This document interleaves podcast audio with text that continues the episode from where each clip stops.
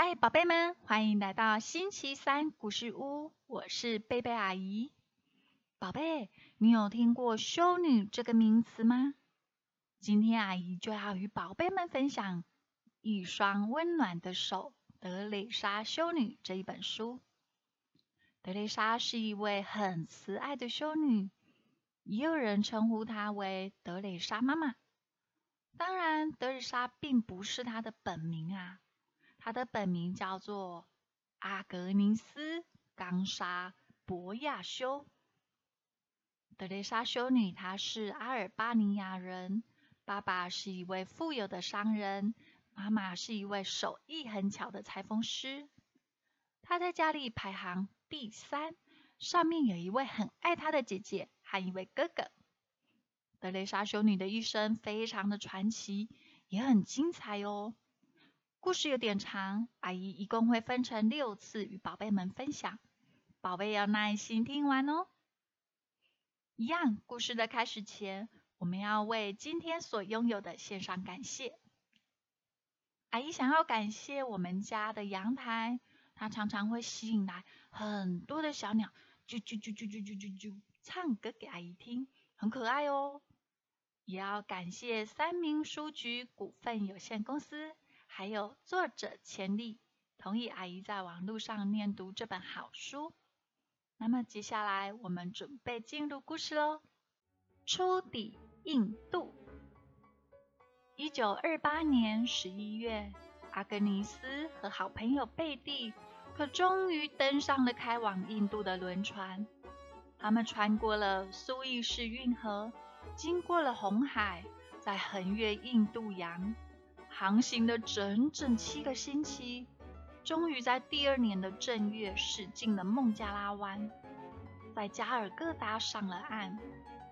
在这个航空交通四通八达的今天听来，真的是有如天方夜谭呢，令人感到很不可思议。可是，在当时，这条航线却是从欧洲到印度最直接不过的捷径哦。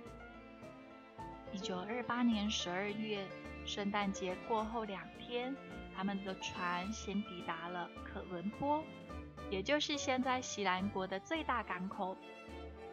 在查克瑞布与母亲和姐姐分别之后，阿格尼斯从东欧一路旅行到西欧，沿途所见的欧陆风光和不同的风俗民情，使阿格尼斯深深觉得自己。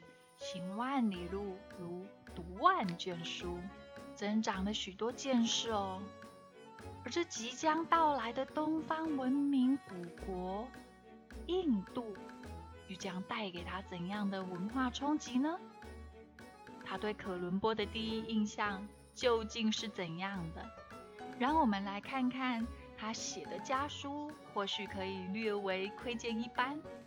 整个城市看起来青绿的像一座偌大的花园，但是被这无边无际、青葱茂密的美丽热带植物所环绕起来的，却是令人不可思议的贫穷。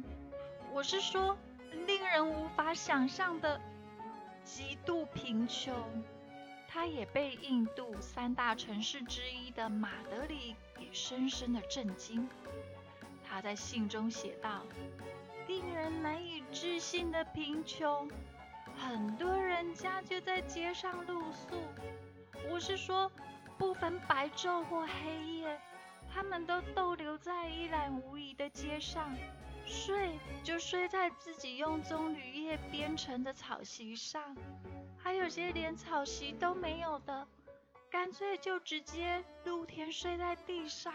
这些无家可归的游民，大都没有衣服可穿，可以说是几乎全裸的，有的顶多包一块破破烂烂的缠腰布。一九二九年的一月六日，船终于驶进了孟加拉湾。他们兴冲冲地在印度第三大城加尔各答上了岸。阿格尼斯梦寐以求的印度传教生涯，眼看着即将可以实现了。加尔各答地处赤道，终年潮湿而闷热，因面临孟加拉湾海运方便，自古即为进入东印度的门户。而三百多年前，大英帝国开始在印度建立殖民地时，也在加尔各答建立了东印度公司，作为殖民统治中心。对成长在宁静乡间的阿格尼斯来说，都柏林称得上是个繁忙的大都市，而印度第三大城的加尔各答。给他的第一印象则是一片混乱和喧哗。这也难怪啊，因为加尔各答的景象实在是有够吓人的了。放眼所见，街上到处是衣衫褴褛的男男女女，夹杂着破旧、肮脏的拖车不说，还有随地大小便的牛啊、马呀、猫啊和狗。各种动物以及嘈杂喧哗的噪音，在这里，很多人辛苦工作一天，也赚不到几分钱糊口。更可怜的是，有些男人还像动物般拉着客车，在狭窄的街道上穿梭。街上小贩很多，每个都是拎着很少的几件小东西，都售给那些看起来。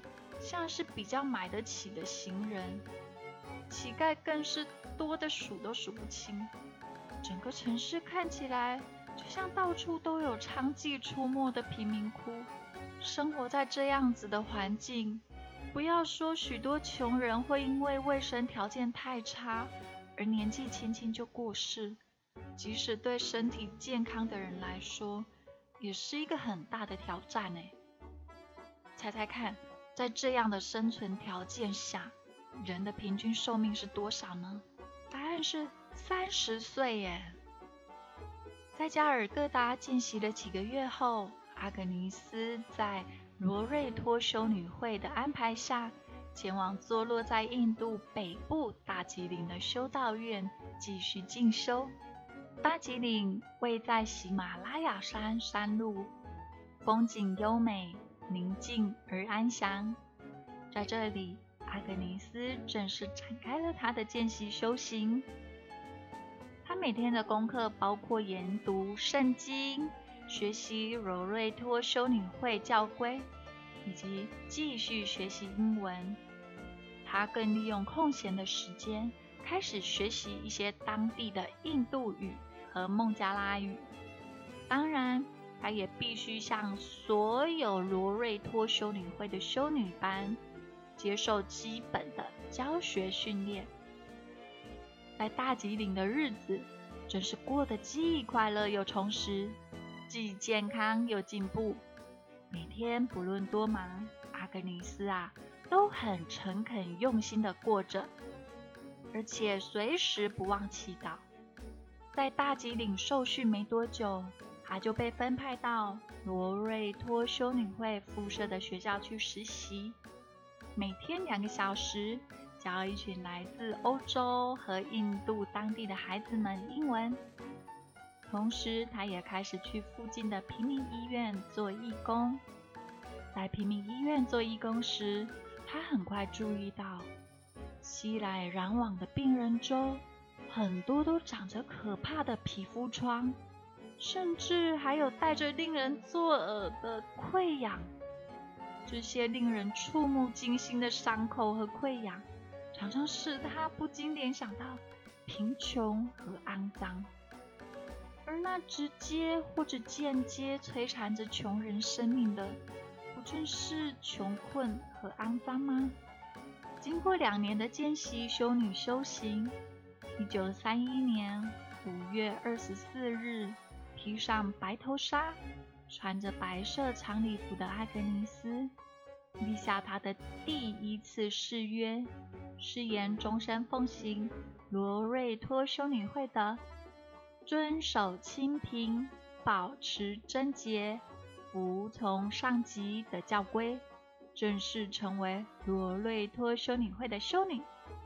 同时，为了效法十九世纪来自法国里修的。小德蕾莎修女的仁慈与简朴精神，她也正式改名德蕾莎。宝贝，德蕾莎修女在很年轻的时候就已经知道自己将来想要成为修女，并且朝着目标努力的迈进，很厉害哦。宝贝也想要拥有自己的目标，并且朝着目标努力迈进吗？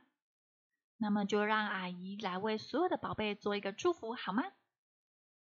主啊，求你看顾所有可爱的宝贝，让可爱的宝贝们有智慧、有目标，也有勇气，朝着目标努力不懈。祷告奉主耶稣基督的名求，阿门。好喽。我们今天的故事就说到这里，下个星期三再见。耶稣爱你，我也爱你，拜拜。